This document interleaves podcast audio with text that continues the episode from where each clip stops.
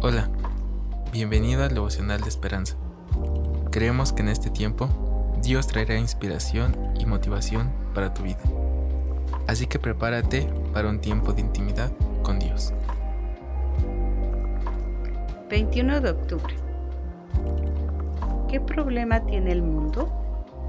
Primera de Timoteo 1, del 12 al 17.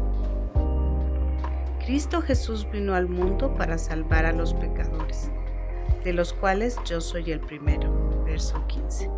El autor nos narra, suele decirse que el periódico The Times de Londres preguntó a los lectores al comienzo del siglo XX, ¿qué problema tiene el mundo?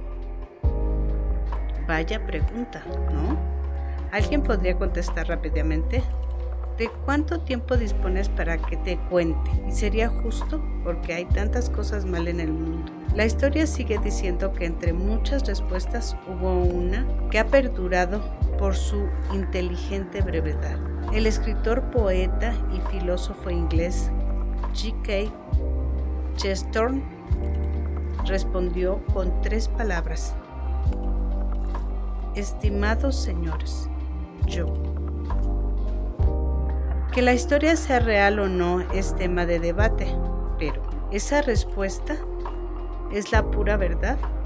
Mucho antes de que apareciera Chesterton, hubo un apóstol llamado Pablo.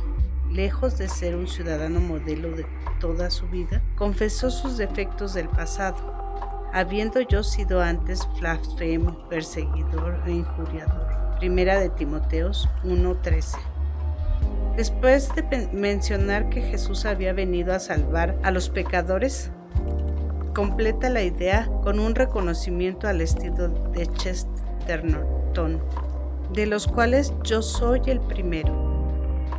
Pablo sabía exactamente cuál era el problema del mundo y también sabía que la única esperanza de resolverlo era la gracia de nuestro Señor. Verso 14. Qué verdad maravillosa en realidad trascendente, eleva nuestra mirada a la luz del amor salvador de Cristo. Dios, gracias por ser paciente conmigo. Ahora puedo entender que tenemos gracia con Dios, que de donde nos sacó, nos trajo de las tinieblas a la luz y que puede transformarnos aún siendo pecadores aún teniendo maldad en nuestro corazón, Él cambia un corazón de piedra por un corazón de carne y puede transformar nuestras ideas y nuestras mentes y podemos reconocer que el único y verdadero Dios fuerte y poderoso nos puede transformar según su deseo y según su propósito. Oro porque cada uno de nosotros podamos alcanzar esa gracia delante de Dios, esa gracia que podamos acercarnos a su trono de, gloria y podamos reconocer que solo Él es Dios y puede transformar y hacernos ver la luz, porque en su luz vemos la luz. Amén. Esperamos que hayas pasado un tiempo agradable bajo el propósito de Dios. Te invitamos a que puedas compartir este podcast con tus familiares y amigos, para que sea de bendición a su vida. Puedes seguirnos en Facebook, Instagram y YouTube como Esperanza.